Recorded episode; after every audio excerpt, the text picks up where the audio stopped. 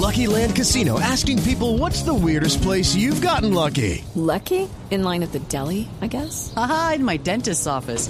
More than once, actually. Do I have to say? Yes, you do. In the car before my kids' PTA meeting. Really? Yes. Excuse me, what's the weirdest place you've gotten lucky? I never win and tell. Well, there you have it. You can get lucky anywhere playing at LuckyLandSlots.com. Play for free right now. Are you feeling lucky? No purchase necessary. Void where prohibited by law. 18 plus. Terms and conditions apply. See website for details. Estás escuchando Blue Radio y BlueRadio.com. El humo blanco que hubo anoche en el centro de Bogotá, en donde se produjeron estas deliberaciones tipo cónclave, un encierro hasta llegar a una decisión, a una conclusión, ese humo blanco permite hoy el nacimiento de un nuevo nombre y de una nueva imagen, la coalición Centro Esperanza, que es el nuevo nombre, ahora con el exrector de los Andes, Alejandro Gaviria, a bordo. Doctor Gaviria, buenos días. Buenos días, Néstor, a usted y a todos los oyentes. ¿Cómo, ¿Cómo han les acabó de ir? ¿Con qué sensación se está despertando? Sensación positiva, Néstor, de haber podido llegar a un acuerdo después de unas discusiones largas donde se tratan temas de fondo y que termina en un acuerdo entre la coalición de la esperanza de un lado y el grupo que yo represento, eh, que se llama Colombia Tiene Futuro, que tendrá vida jurídica ahora a finales del mes de diciembre cuando presentemos las firmas. Y un acuerdo que tiene dos ejes fundamentales. Primero, un acuerdo de visión de futuro programático en 10 puntos, que básicamente define el centro político en Colombia. Y el más importante, un acuerdo que definió las reglas de juego para una consulta en marzo en la que los colombianos elegirán un candidato único a la presidencia. Por eso que se conoce en nuestro país como el centro político. Sí. Y todo ayer, en estas nueve horas de deliberaciones, en esto que llamaron ustedes cónclave, doctor Gaviria, ¿todo fue color de rosa? Yo creo que fue una discusión cordial todo el tiempo, eh, interesante, con puntos de fondo. Tuvimos discusiones, por ejemplo, sobre el decálogo, sobre qué énfasis hacer en lo programático y aquí allá, sobre incluíamos, por ejemplo, una mención sobre la política antidrogas, con un acuerdo desde el comienzo que esta nueva, este nuevo acuerdo político, que tiene su nombre Centro Esperanza, va a ser de oposición, va a ser de rechazo al continuismo. Esa fue una premisa fundamental desde el comienzo. Hubo una discusión eh, en algunos momentos sobre si esto era una entrada a la coalición de la esperanza de mi movimiento político, pero llegamos a un acuerdo que no, que era un acuerdo entre una y la otra. Pero yo si tuviera que utilizar una palabra, Néstor y oyentes, para definir esa reunión larga, de, yo llegué allá a las ocho y media de la mañana, salimos ya después de las siete de la noche, es cordialidad. Sí.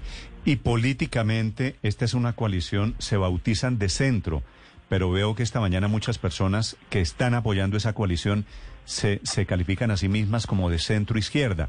Angélica Lozano, por ejemplo. Veo allí en la lista de aspirantes presidenciales al senador Robledo, pues que ha sido un candidato siempre de izquierda. ¿Usted, doctor Gaviria, ve a este grupo político más en el centro o en el centro izquierda? Yo creo que es una coalición de centro, así la quisiera llamar yo, con matices. Como usted bien dice, Jorge Enrique Robledo ha estado más a la izquierda. En algunos de los temas, por ejemplo, en la concepción del sistema de salud, donde he tenido diferencias con el senador Robledo, que son conocidas por el país, uno podría más hablar de una coalición de centro, incluso de centro derecha. Yo creo que aspiramos a hacer una coalición amplia de diferentes matices, pero yo si quisiera darle un nombre, si es una coalición de centro, así se llama, es un acuerdo de centro. Pero ¿por qué dice usted que en el tema de salud, por ejemplo, en donde se presentaron estas diferencias, usted se ve más eh, centro derecha? Porque yo he defendido desde hace muchos años, y lo hice como ministro de Salud de manera frecuente y vehemente, la participación del sector privado en el aseguramiento en salud, tal cual como lo concibe la legislación colombiana. Sí. ¿Y esas, esas diferencias con Robledo han surgido en desarrollo de estas conversaciones? No, diferencias sobre temas programáticos no aparecieron ayer, aparecieron los acuerdos y quedamos, Néstor, este fue uno también de las conclusiones de la reunión de trabajar esta semana para ojalá el día jueves juntar un documento de principios que tenía la coalición de la esperanza el documento con el que yo lancé mi campaña, que resumía 60 puntos programáticos sobre mi visión de país y el cambio social y lo que tenemos que hacer y mi visión o lectura de este momento de Colombia y otros documentos que tenía la coalición.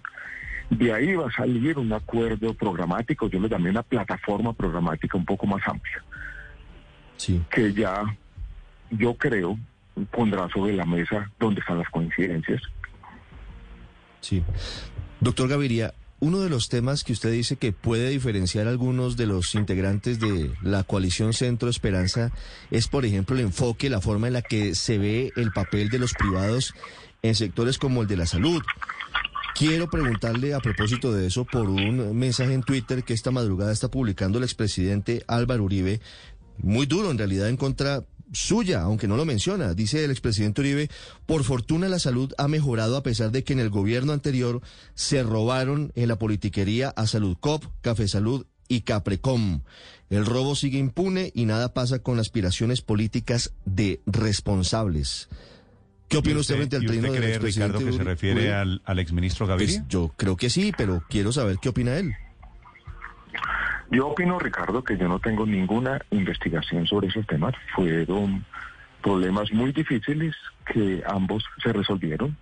Sobre Caprecom, por ejemplo, se pagaron absolutamente las deudas. Yo cuando empiezo a ser ministro de Salud en el año 2012, ambas EPS, una pública y otra privada, Capricornio y Saludcop, estaban en problemas financieros grandísimos. Me tocó resolver ese problema y sacarlo adelante. Pues estos son debates de naturaleza política, Ricardo, y yo los voy a enfrentar contando mi versión de los hechos, en la que yo creo, defenderé mis decisiones, que creo que fueron las correctas en situaciones difíciles. Es parte del juego, Ricardo. Toca hacerle con toda. Sí. Claro, sí. Volviendo a la, a la política y hablando de salud y de otros temas, ¿es posible, da para tanto el consenso como para que una persona que fue tan dura con usted, creo que sigue siéndolo como el senador Jorge Enrique Robledo, esté bajo la misma coalición? Es decir, los debates han sido muy fuertes, lo recordamos, entre otras cosas, en torno al futuro de Salud COVID y de, y de otros entes de salud. ¿Es posible que la Pues, coalición so- sobreviva a esas diferencias o usted cree que Robledo queda allí porque no tiene espacio en otro espectro político? Ricardo, el hecho cierto es que sobrevivió, que fuimos capaces de llegar a un acuerdo, que fuimos capaces de poner esas diferencias, que lo hicimos de un lado y del otro con generosidad. Y voy a contar aquí una conversación. Al final de una de las conversaciones, ya después de almuerzo, alrededor de las 3 de la tarde, nos paramos a tomarnos un café o cualquier cosa y yo me encontré a Robledo en una de las habitaciones de esta casa donde teníamos. Él estaba ahí también conversando con algunos de sus asesores. Y yo le llamé a un lado y le dije, senador Robledo, yo quiero hacer una pregunta, que es la pregunta de fondo de todo esto. Y le dije, en su corazón, ¿usted está tranquilo de hacer un acuerdo conmigo? Yo creo que eso es el tema que tenemos que conversar y ambos coincidimos que sí. Esto de la política también se trata de eso, no solamente de ahondar en las diferencias, sino buscar puntos de acuerdo, actuar con generosidad. Ninguno, ni él ni yo, vamos a ser deshonestos intelectualmente, ninguno va a dejar de creer lo que cree, ninguno va a dejar de defender lo que ha defendido.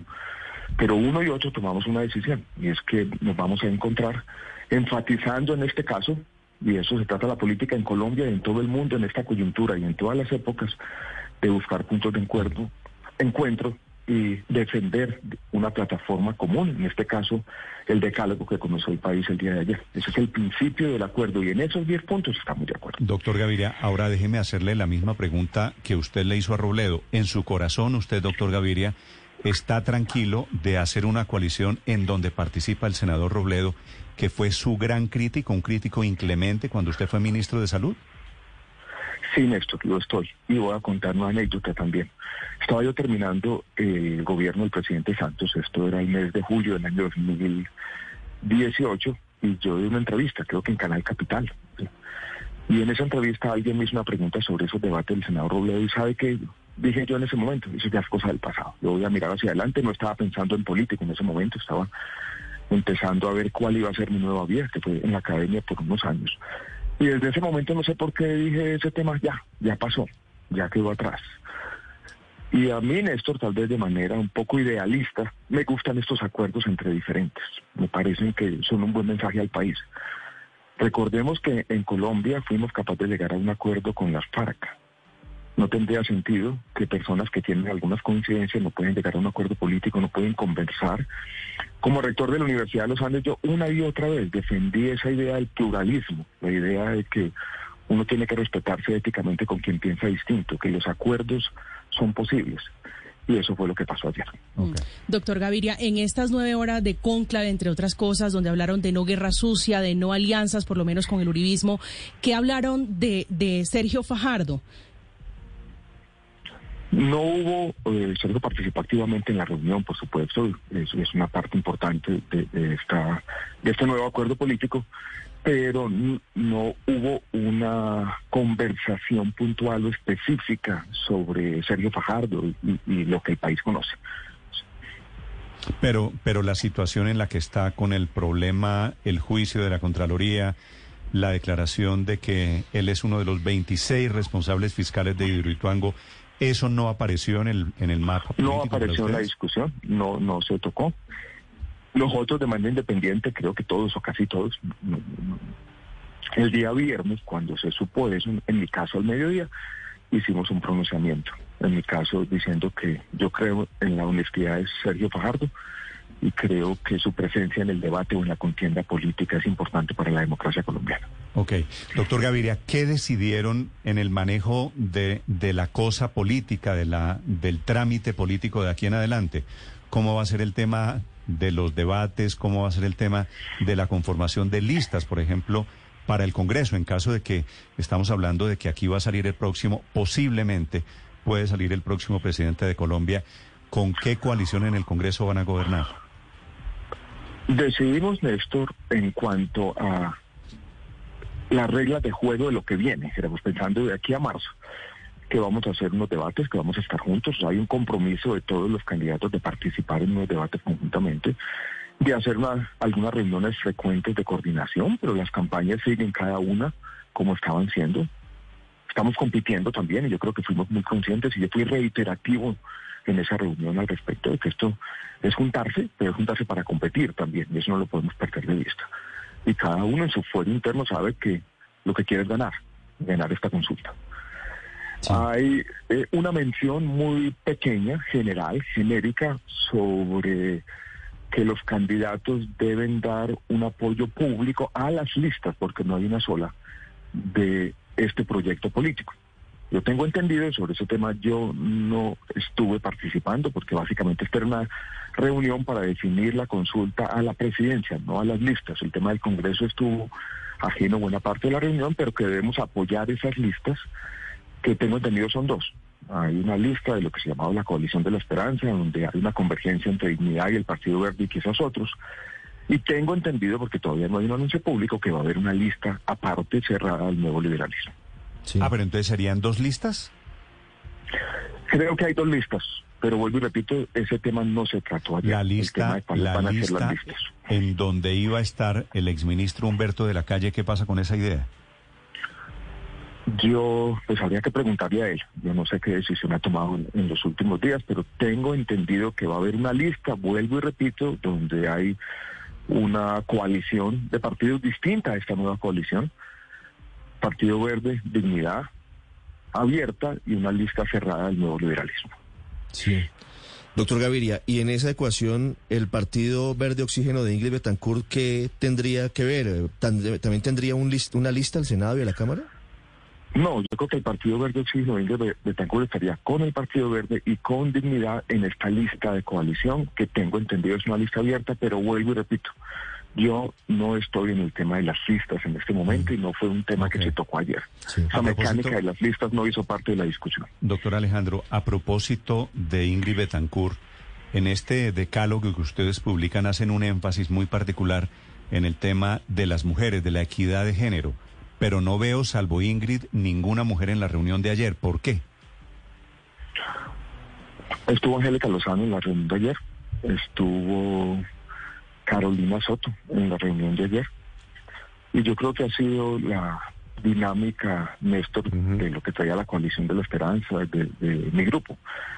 Yo creo que hay que ser autocrítico en esto, a esta coalición, a este nuevo acuerdo, y eso lo tendremos que ir mejorando hacia el futuro y hacen falta mujeres, eso hay que reconocerlo. Sí, doctor Gaviria, ¿hablaron algo de vicepresidente o vicepresidenta?